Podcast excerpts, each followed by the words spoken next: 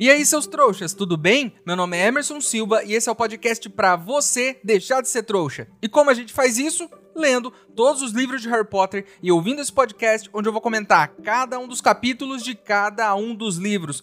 Lembrando sempre que você pode fazer na ordem que você quiser. Hoje vamos comentar o capítulo 6 de A Ordem da Fênix, a muito antiga e nobre Casa dos Black. Mas antes, no último episódio do podcast, no bloco final, eu fiz uma pergunta para vocês. E eu perguntei: se Mundungo Fletcher aparecesse aí na rua da sua casa e te oferecesse algum objeto bruxo bem baratinho, o que você gostaria de comprar? A Vicky disse que gostaria de comprar uma vassoura e umas passagens para a plataforma 9 3 quartos. Já a Nai Freitas disse que finalmente compraria cerveja manteigada para saber qual é o gosto. Muito fácil, Nai. Se você for maior de idade, é claro, basta comprar cerveja e colocar uma colherada de manteiga dentro. Aí você mistura e bebe. É esse o gosto da cerveja amanteigada, pode acreditar em mim. O Daniel Fernandes disse que compraria um tapete voador. Ótima ideia, mas cuidado para não colocar ele na sala de casa e ele sair voando do nada, jogando todas as suas visitas no chão. Já o Miguel Botel disse: Eu iria querer um artefato mágico que me desse colas nas horas das provas. Eu só espero que no dia dessa prova você não precise usar uma pena anticola. O Ravi Rezende, por sua vez, gostaria de realizar o sonho de toda criança. Ele gostaria de um PlayStation 2 desbloqueado, o melhor videogame de todos os tempos, é claro, né? E pronto para rodar vários jogos piratas que com certeza Mundungo Fletcher também teria para vender. Todas ótimas ideias que vão com certeza entrar para minha lista de pedidos caso Mundungo Fletcher apareça por aqui na rua de casa. Antes de começar o episódio de hoje, eu gostaria de agradecer o Hilton Clayton, que me mandou um e-mail gigantesco. Que obviamente eu não vou ler aqui porque parece a Constituição do Brasil, né? Mas o e-mail dele resumidamente diz que pode ser que haja matéria de feitiços domésticos em Hogwarts. Mas como a gente vê toda a história pela perspectiva do Harry e ele não cursou essa matéria, a gente acaba não sabendo que ela existe. Outra coisa que ele disse foi que a casa dos Sirius é protegida pelo feitiço Fidelius. Então, mesmo que Mundungo saiba o endereço, ele não poderia contar, porque ele não é o fiel do segredo. Muito perspicaz Hilton e concordo com todas as suas observações, mas ainda assim o Mundungo pode roubar toda a louça da casa, porque a louça diferente da casa não está protegida pelo feitiço Fidelius. O que seria uma loucura, inclusive, o Dumbledore ter que dizer o nome de cada uma das colheres da casa para as pessoas conseguirem enxergar elas. Muito obrigado pelo e-mail, Hilton. Você fez ótimas observações. E para quem aí tá se perguntando, mas Emerson, você fala de Harry Potter e não sabe de nada? É claro que eu não sei. É essa a graça do podcast, ver um trouxa como eu falando um monte de coisas de que ele não sabe. Mas vocês não estão aqui porque eu tenho as respostas certas. Vocês estão aqui porque eu faço as perguntas certas. Pensem nisso. Podcast, canal do YouTube e tudo mais com gente que sabe muito sobre Harry Potter já existe e são ótimos. Mas um podcast com um trouxa que não sabe nem do que tá falando, só tem esse aqui. E quando o trouxa do apresentador não souber do que tá falando, é aí que vocês ouvintes podem brilhar e me provar que não são tão trouxas como eu. Então, vamos nessa, que esse bloco já durou até demais e eu tô muito curioso para saber onde tudo isso vai dar.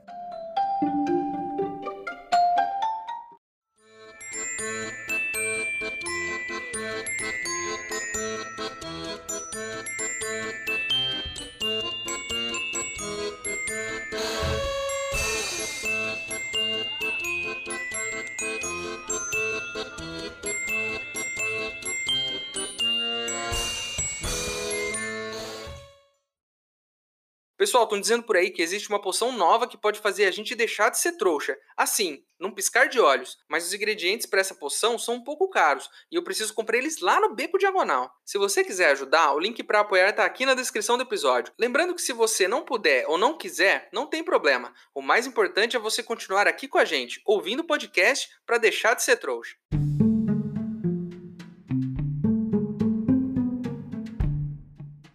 Recapitulando rapidinho o nosso último capítulo, Harry, contrariando a Sra. Weasley, pediu para saber mais sobre a Ordem da Fênix. Sirius Lupin e Sr. Weasley então nos deram várias informações sobre o que eles estão fazendo para conter você sabe quem.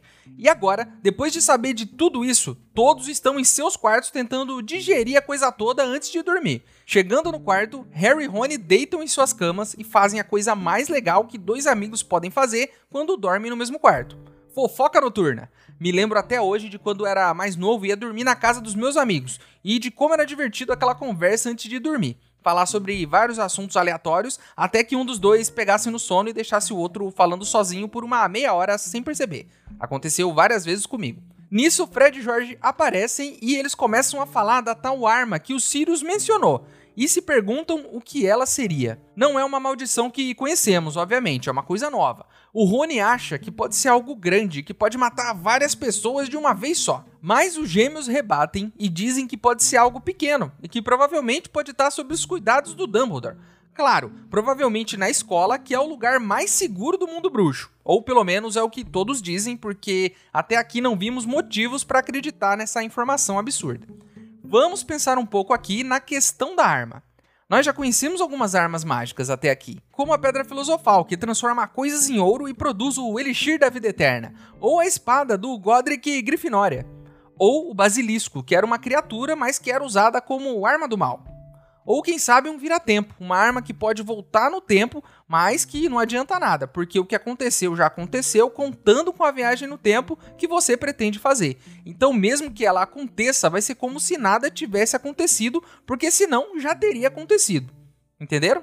Pode ser também o cálice de fogo, que é uma arma, né? Que pode cuspir o seu nome e te obrigar a competir em provas mortais. Tá aí, né? Porque não escrevem o nome do Voldemort e colocam no cálice de fogo. Quero ver ele fugir da obrigação de competir no próximo torneio tribruxo. E se ele não competir, a gente já sabe, né? Algo terrível que ninguém sabe dizer vai acontecer. A conversa se encerra e o Harry então pega no sono e começa a ter pesadelos, com o Hagrid dando uma aula sobre armas mágicas, com várias criaturas com cabeça de canhão. Uma maluquice que só é interrompida quando os gêmeos acordam ele de manhã para ir trabalhar. Eu sei bem o que é isso. Nos últimos 15 anos não existiu nenhum sonho tão bom que não terminasse comigo tendo que acordar para ir trabalhar. Ah, Emerson, um dia você se acostuma a acordar cedo e trabalhar. Besteira. Eu tô nisso há um tempão e continua sendo traumatizante todas as manhãs. Chegou a parte do livro onde a gente precisa falar sobre fadas. Vocês conhecem as fadas, não conhecem? Seres mágicos. Uma fada madrinha deu a Cinderela uma bela carruagem e sapatos de cristal para que ela pudesse ir ao baile do príncipe. Que coisa linda, não é? A Sininho também é uma fada, uma fada artesã que, com um pó mágico, faz crianças voarem. As fadas são incríveis. Então, sabendo disso, qual é a tarefa de hoje na Casa dos Black? Nós vamos matar fadas. Todas elas. Fadas que infestam o lugar. Sininho, fada madrinha, qualquer uma que aparecer no nosso caminho hoje vai rodar, porque as crianças estão com galões de fadicida, um veneno mortal para as fadas e elas vão borrifar isso em todas as fadas que cruzarem o caminho delas. Parece meio drástico? Sim, mas é o que faremos hoje. Mas Emerson, essas fadas são diferentes. São outro tipo de fadas. Tá bom, pode até ser, mas hoje, nesse momento, não importa o tipo.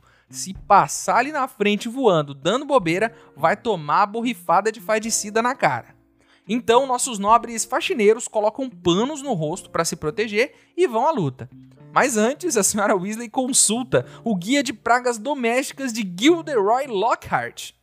E é aí que começa errado, né? Você, eu e toda a nossa audiência aqui do programa já conhecemos Gilderoy Lockhart.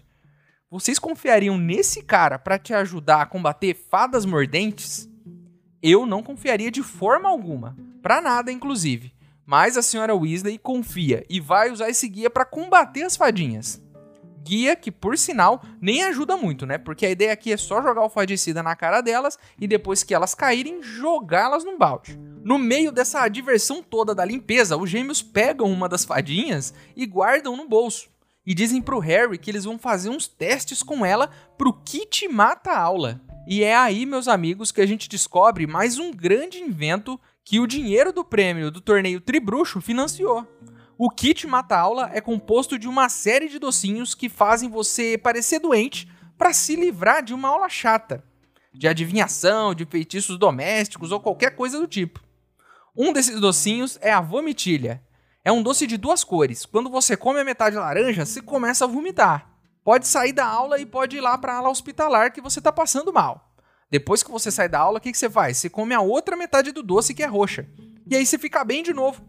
E aí você pode aproveitar o seu dia, porque você já saiu da sala mesmo. Interessantíssimo esse kit mata aula e eu digo mais, é um kit que não é útil só para quem quer matar a aula. Ele é útil para todo mundo que tem um compromisso do qual precisa de uma desculpa para fugir. Uma reunião de trabalho, uma conversa com os pais da namorada, um exame de sangue. Eu adoraria ter uns kits desses comigo. Seriam muito úteis. Voltamos para nossa faxina que é interrompida por Mundugo Fletcher, que chegou na casa com uma pilha de caldeirões contrabandeados ingressos para a próxima Copa de Quadribol, vassouras roubadas, PlayStation 2 desbloqueado. O cara quer fazer um estoque de mercadoria de procedência duvidosa na Ordem da Fênix. Isso deixou a senhora Weasley tão irritada, mas tão irritada, que ela começa a gritar com esse cara, fazendo a casa toda quase cair. Gritando mais do que a senhora do quadro lá, dizendo que a Ordem da Fênix não é lugar para ficar estocando coisa roubada. Para fugir dessa bagunça, as crianças vão para uma outra sala, e no meio disso tudo, um elfo doméstico entra nessa sala onde eles estão. Um elfo muito, mas muito velho, usando um trapo que nem aquele que o Dobby ou a Wink usavam. Ele tem um narigão maior que o do Snape, e ele é muito mal-humorado. Esse elfo chega ofendendo todo mundo. Parece aquele seu amigo, né, que chega na escola com a pá virada, como diriam. E aí começa a dar coice em todo mundo. Ele chama todos os Weasley de traidores do próprio sangue e diz que a Hermione é uma sangue ruim e que não é amiga dele. E que ela não pode se dirigir a ele. Ele ofende o máximo de pessoas possível. Mas tem um detalhe, né? É daquele jeito. Ele não sai ofendendo, ele fala baixinho, resmungando. Para as pessoas não entenderem muito bem o que ele está falando. Mas todo mundo entende, né? Todo mundo consegue ouvir. Ele até se interessa pelo Harry por um momento, ele fica curioso, né? Nossa, cicatriz. Como será que o Lorde das Trevas caiu para essa cicatriz? Ele tem uma certa reverência pelo Voldemort. Toda essa conversa é interrompida pelo Sirius, que começa a interrogar o elfo, tentando descobrir o que, que ele tá fazendo ali. Ele diz que tá limpando a casa, mas o Sirius diz que sabe que ele só tá pegando as coisas da antiga dona, que é a mãe do Sirius, e guardando para eles não jogarem fora o monstro sofre de um caso grave de acumulação. Vocês já ouviram falar nisso? Tem uns programas ótimos na TV sobre pessoas que não jogam nada fora. E quando eu digo nada, é nada mesmo. Nem embalagem de comida os caras conseguem jogar, porque acham que aquilo vai ser útil um dia. Então, se você aí que está me ouvindo ainda guarda aquelas caixas de sapato velhas, porque acha que um dia vai precisar e mesmo após 5 anos pegando poeira em um guarda-roupa ela ainda não foi útil, Parabéns! Você, assim como o nosso querido monstro, é um acumulador. Siga meu conselho. Se você não usou por um ano, é porque não é útil. E isso inclui também aquele boné velho que você usava quando era adolescente e que não cabe mais na sua cabeça porque, por algum motivo, ela dobrou de tamanho nos últimos 15 anos. Lembrando que qualquer semelhança com a minha realidade é mera coincidência. Mas quem sabe, né? Vai que um dia minha cabeça encolhe e o boné volta a servir. Tem uma coisa que eu gostaria de falar sobre o monstro. Quando eu era um jovem leitor e me deparei com esse personagem neste capítulo, eu tinha um pouco de raiva dele. Hoje, relendo, mais velho e com outras experiências de vida, eu tenho dó do monstro. E eu vou explicar por que, que eu tenho dó dele. Esse elfo, assim como todos os outros, foi submetido a incontáveis abusos físicos e psicológicos. Ele foi criado desde pequeno como um escravo. E é claro, né, forçado a adquirir as crenças da sua dona. Ele não teve escolha, ele não pôde entender o mundo à sua volta, ele não teve acesso à informação, a outros pontos de vista. Ele viveu assim por anos e adquiriu esse mesmo pensamento. Nisso, o livro mais uma vez acerta muito. O que poderíamos esperar de um elfo criado pela senhora do quadro? Nada mais do que isso, né? Mas Emerson, o Dobby, era o elfo dos Malfoy, e ele não era assim. Pessoal, o Dobby a gente tem que entender que é um ponto fora da curva, mas muito fora da curva. É, o Dobby não é a regra, o Dobby é uma exceção. A regra aqui são elfos como a Wink e como o monstro. Esse elfo é um reflexo da mãe dos Sirius. As atitudes, pensamentos e palavras dele são palavras que sairiam da boca da mãe dos Sirius se ela estivesse viva. Na verdade, até morta sai, né? Porque lá no quadro ela tá falando o tempo todo. Ele só não tem o poder que ela tinha. Assim como Hermione, eu só tenho dó dessa criatura. Pelo menos por enquanto, né? Porque esse elfo aí tem um enorme potencial de fazer muita merda no futuro. Mas isso a gente vai ter que esperar para ver.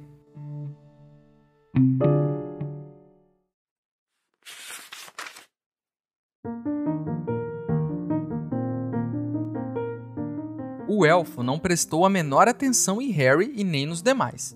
Agindo como se não pudesse vê-los, avançou arrastando os pés, o corpo curvado, mas lenta e decididamente, para o fundo do aposento, resmungando baixinho numa voz rouca e sonora. Cheira a esgoto e ainda por cima criminosos. Mas ela não é melhor. Traidora perversa do próprio sangue, com esses pirralhos que emporcalham a casa da minha senhora. Ah, minha pobre senhora, se ela soubesse, se soubessem a ralé que deixaram entrar em sua casa, que é que ela diria ao velho monstro? Ah, que vergonha! Sangues ruins, e lobisomens, e traidores, e ladrões. Coitado do velho monstro. Que é que ele pode fazer? Olá, monstro, disse Fred em voz muito alta, fechando a porta com um estalo. O elfo doméstico ficou imóvel, parou de resmungar e encenou um sobressalto muito forte e pouco convincente. Monstro não viu o jovem senhor, disse virando-se e fazendo uma reverência para Fred. Ainda com os olhos no tapete, acrescentou em tom perfeitamente audível: É um pirralho desagradável e traidor do próprio sangue. Sim. Desculpe, disse Jorge. Não entendi essa última parte. Monstro não disse nada, repetiu o elfo com uma segunda reverência.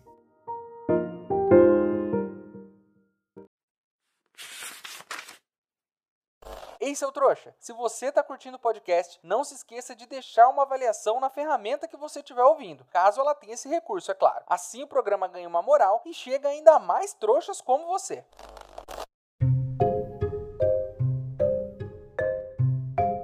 Vamos agora falar da tapeçaria da Casa dos Black, que pelo que parece, mesmo após passar pelas provações do tempo, das fadas mordentes e da tentativa dos Sirius de ser removida da parede, permanece firme e forte sem conseguir ser descolada ou destruída.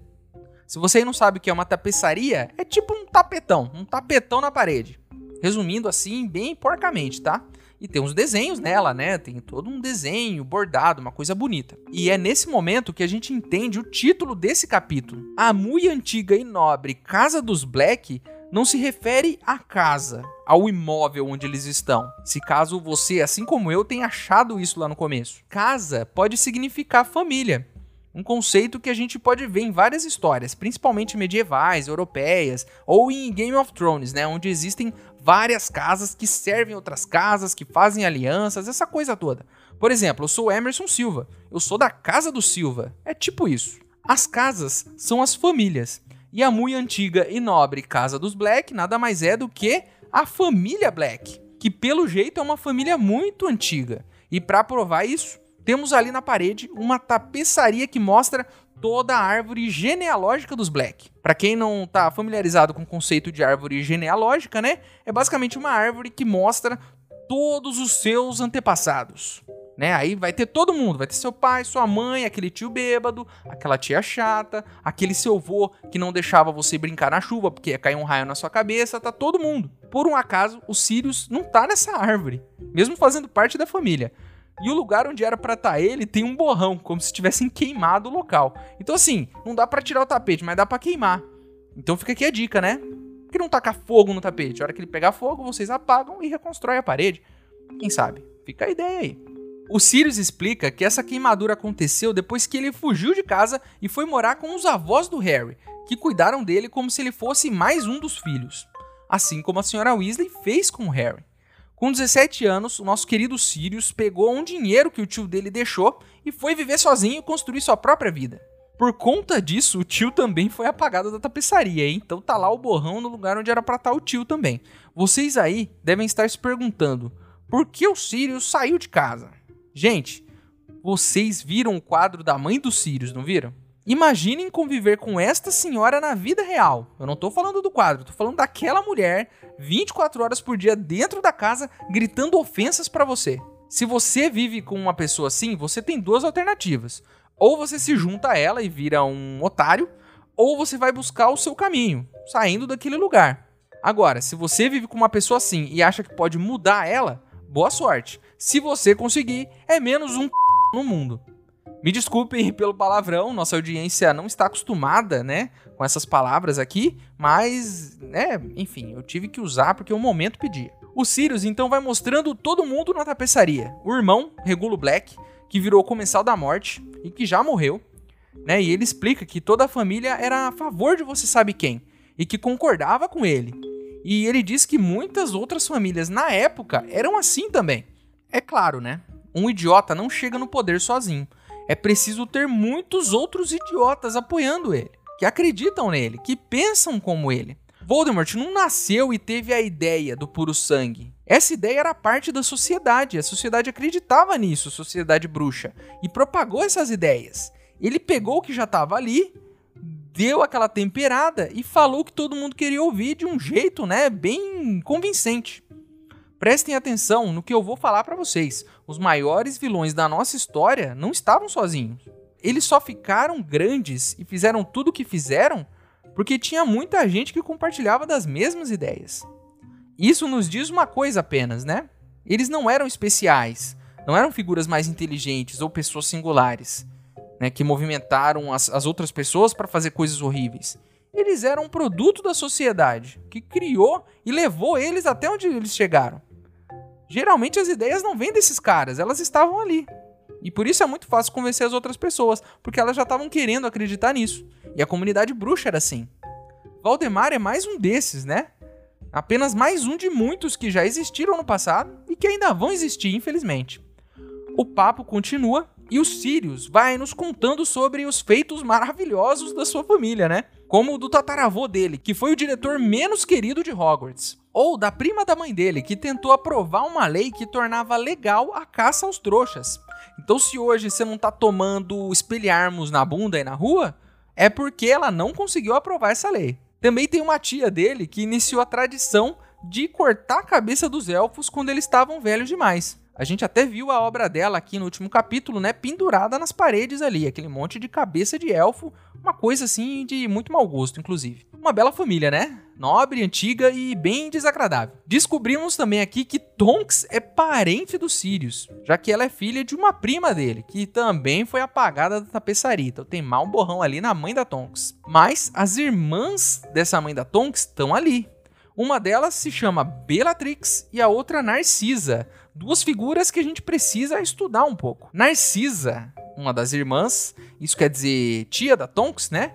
Narcisa se casou com Lúcio Malfoy, pai do nosso querido Draco Malfoy. Então, de certa forma, as famílias do Sirius e do Draco estão ligadas, né? E o Draco é primo da Tonks, inclusive. O Sirius explica que todas as famílias tradicionais bruxas estão meio que unidas, porque eles têm esse rolê de se casarem só com bruxos de puro sangue. E não tem muita opção dessas por aí, né? Inclusive, Senhora Weasley também é uma prima distante aí do Sirius, né? O Harry continua analisando e vai pro nome da outra tia da Tonks, a Bellatrix, que se casou com um cara chamado Rodolfo Lestrange. O nome não é estranho ao Harry e o Sirius explica que eles foram condenados juntos com o Bartô Jr. à prisão em Azkaban. Vocês se lembram disso? Nós vimos essa cena na penseira do Dumbledore e todos eles estavam lá sendo julgados, né, por terem torturado o pai do menino Neville. E a Bellatrix gritou, falou que seria sempre leal e que seria recompensada por isso. Ela deu lá um escândalo. O Sirius, para encerrar, diz que não tá nem aí para ela e que não considera nenhum deles da família. Eu entendo Sirius, às vezes a gente tem um tio, um primo, alguém da família que não dá para aguentar mesmo. O problema aqui é que no seu caso é todo mundo assim cancelar a sua família toda não é uma tarefa fácil. Porque sempre vai ter um que acha que ainda é seu amigo e vai aparecer na sua casa num domingo na hora do almoço esperando que você divida sua macarronada com ele. Sempre tem um, Sirius. Não tem como. O Sirius então muda de assunto e explica que aquela casa é o lugar perfeito para a Ordem da Fênix. Primeiro, porque o pai dele tomou todas as medidas de segurança possíveis para que a casa nunca fosse encontrada por um trouxa. Não que tivesse algum que quisesse entrar ali também, né? E imaginem só isso, meus amigos: um feitiço que esconde a sua casa de pessoas indesejáveis. Eu aposto que você faria um desses na sua casa. Eu faria, com certeza. Além desse feitiço maravilhoso, o Dumbledore é o fiel do segredo. O que todos aqui já sabem o que significa, né? Significa que só ele pode contar onde a casa fica. Se ele não contar onde a casa fica para uma pessoa, se eu for lá e contar, por exemplo, onde está a casa, ninguém vai ver a casa. Mas se ele contar, a pessoa vai ver. Por isso que o Harry leu aquele bilhete que foi escrito pelo Dumbledore e conseguiu ver a casa. Então, no meio desse papo, o Sirius diz que perguntou pro Dumbledore se ele pode ir com eles na audiência do ministério, como um cachorro, pelo menos para dar um apoio moral. O menino Harry diz que já tinha esquecido da tal audiência e aí volta a ficar nervoso, né, com a coisa toda. Sabe quando você tem uma prova de português na semana que vem e esquece completamente dela? Mas aí, como se alguém te desse uma martelada na cabeça, você se lembra da prova. E digo mais, descobre que ela é amanhã e que você não estudou nada, e que por mais que tente estudar a noite toda, não vai conseguir se preparar a tempo. Então, acaba escrevendo as respostas no seu braço e colocando um moletom para esconder tudo do professor. Mas na hora da prova tá muito calor e você tá suando, e só você na sala tá de moletom, e aquilo fica meio esquisito. Mas você não pode tirar, porque senão aí vão descobrir tudo. E aí você fica nervoso e suado e a cola que você escreveu nem faz mais sentido, porque você descobre naquele momento que na verdade a prova é de matemática e não de português como você achava. Foi esse tipo de coisa que aconteceu com Harry. O Harry disse que o melhor apoio moral seria saber se ele pode morar com os Sirius caso deem expulsão ao negócio. O Sirius desconversa e diz que ele não vai ser expulso e que o estatuto permite fazer magia em caso de risco de vida, e que foi isso que o Harry fez. Mas nosso querido Sirius está se esquecendo de uma variável muito importante: o Ministério da Magia. O maravilhoso Ministério da Magia está em cima do menino Harry e do Dumbledore. Ele demite quem concorda com Dumbledore. Ele incentiva a imprensa a noticiar que o Harry tá doidão. Ele acoberta os casos esquisitos de crimes que poderiam ser ligados a Voldemort. Esse mesmo ministério é quem vai julgar Harry. E aí, você acha que eles vão levar o menino Harry a sério?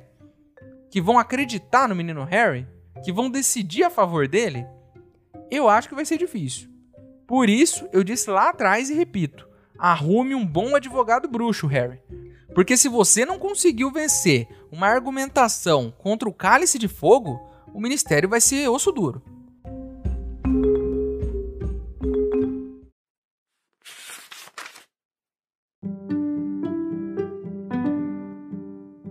Sirius atravessou a sala até onde estava pendurada a tapeçaria que Monstro tentara proteger, ocupando toda a parede. Harry e os outros o seguiram. A tapeçaria parecia imensamente velha, desbotada e, pelo aspecto, as fadas mordentes a haviam ruído em alguns pontos.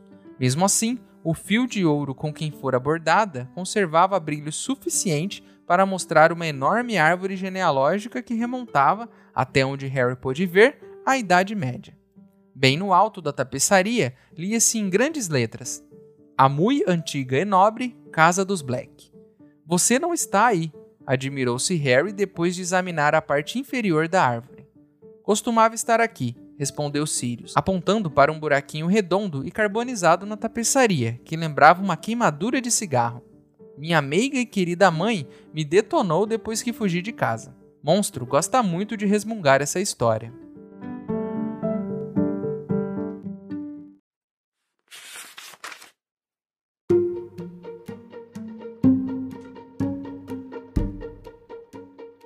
Então é isso, meus queridos. Terminamos mais um capítulo de Harry Potter e a Ordem da Fênix. A capa do episódio de hoje foi ilustrada pelo Jim Kay. Agora você pode virar um apoiador do podcast. O link está aqui na descrição. Mas se você não puder ou não quiser, não tem problema. O mais importante é você continuar aqui com a gente, ouvindo cada um dos episódios para deixar de ser um trouxa. E chegou a hora onde eu, o maior trouxa de todos, pergunto para vocês, os outros trouxas, se você tivesse alguns kits mata-aula aí com você, você usaria para fugir de quais compromissos? Se você tiver alguma dúvida, algo que eu deixei de falar ou algo que você queira comentar, o nosso e-mail é e-maildostrouxas@gmail.com. Ele tá aqui na descrição do episódio. Mande seu e-mail para mim, que se eu gostar, eu vou ler ele aqui. Você também pode falar comigo pelas minhas redes sociais. Meus usuários estão aqui na descrição do episódio também. Certo? Então é isso. Espero vocês no próximo episódio. Nossa audiência tá chegando. Harry não tem um advogado e estamos muito curiosos para saber onde isso tudo vai dar. Espero que o menino não seja expulso e os próximos livros sejam uma interminável limpeza na casa do Sirius Black. Ou pior ainda, né? Uma interminável limpeza na casa da tia Petúnia. Meu nome é Emerson Silva e esse é o podcast para você deixar de ser trouxa. Tchau!